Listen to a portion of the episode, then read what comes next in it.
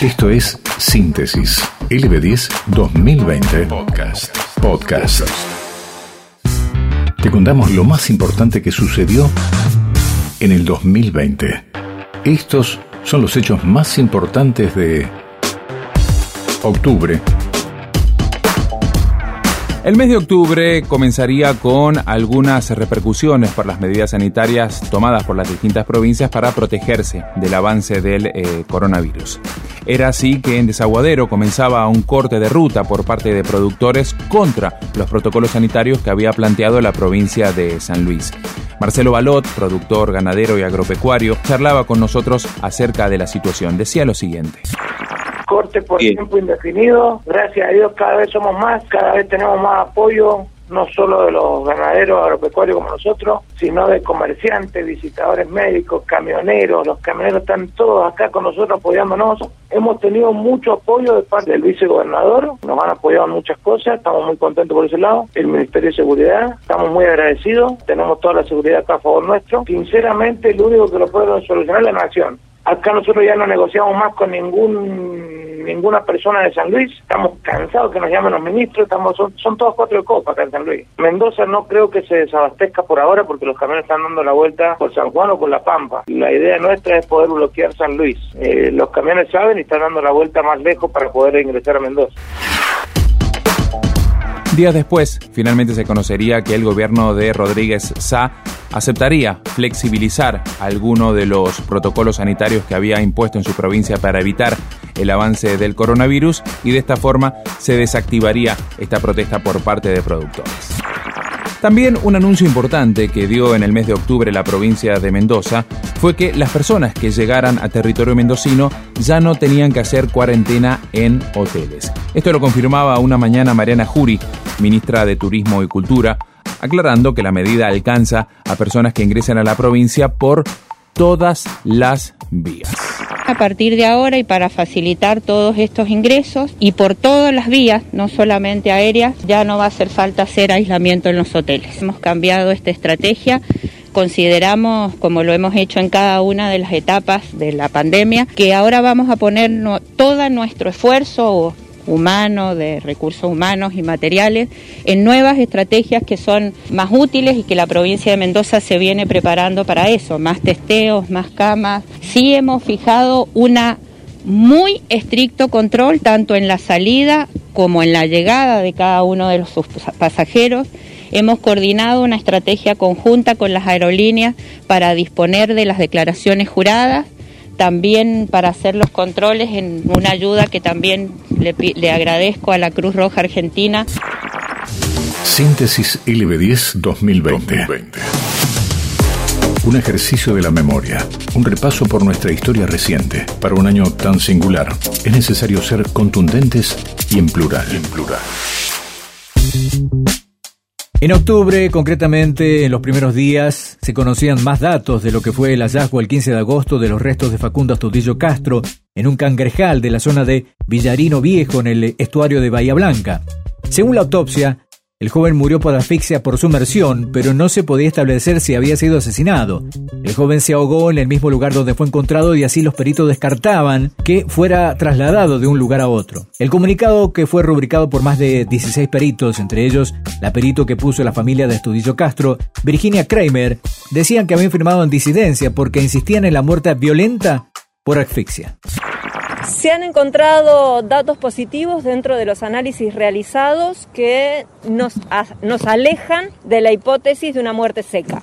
No puedo hablar de detalles porque así lo ha pedido la jueza con el fiscal eh, presente, así que no lo voy a hacer. Lo que sí voy a decir es que estamos conformes con lo obtenido porque eran los datos que nosotros pensamos que íbamos a encontrar sobre la muerte violenta por asfixia, que ya anticipamos, por eso lo puedo repetir.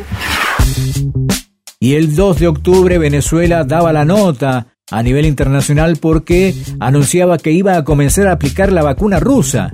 La vicepresidenta del régimen venezolano, Delcy Rodríguez, anunciaba con bombos y platillos que había llegado a un acuerdo y que el país iba a ser el primero en recibir el lote de vacuna rusa contra el coronavirus Sputnik 5.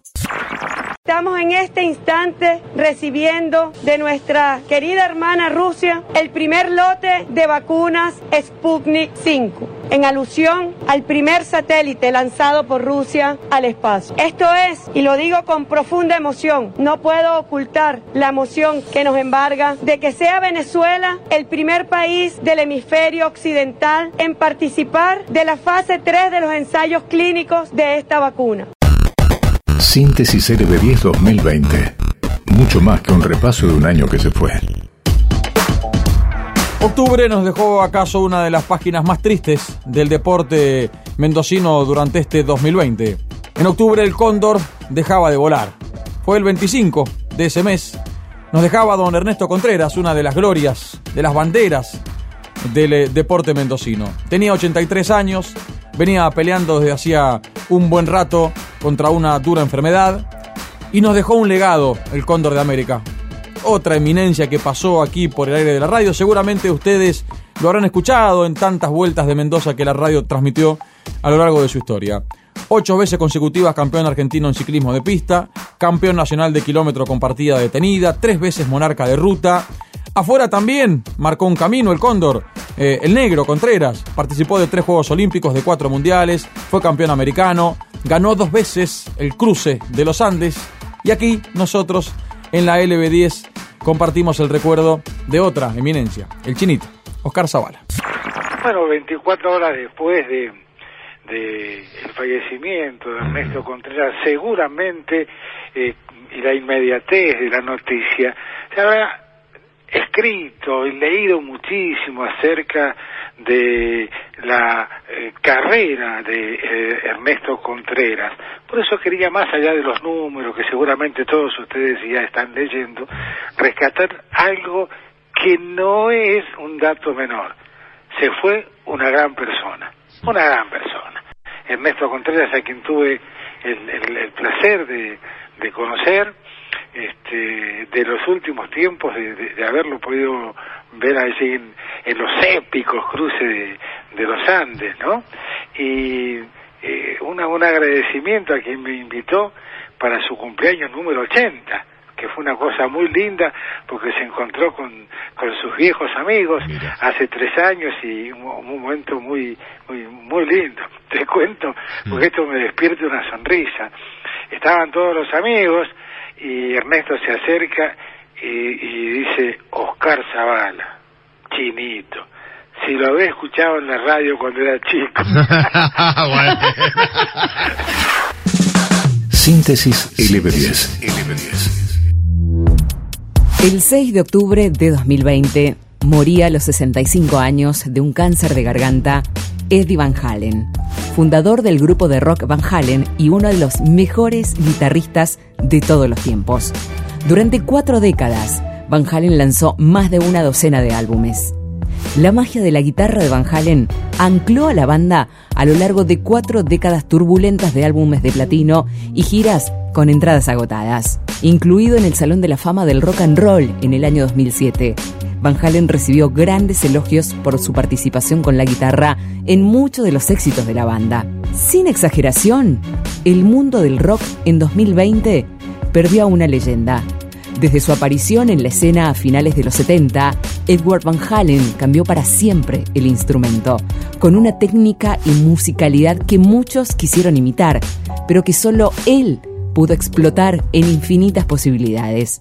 Acompáñenme a recordarlo con una de las mejores canciones de la banda y de todos los tiempos. Esto es Jump.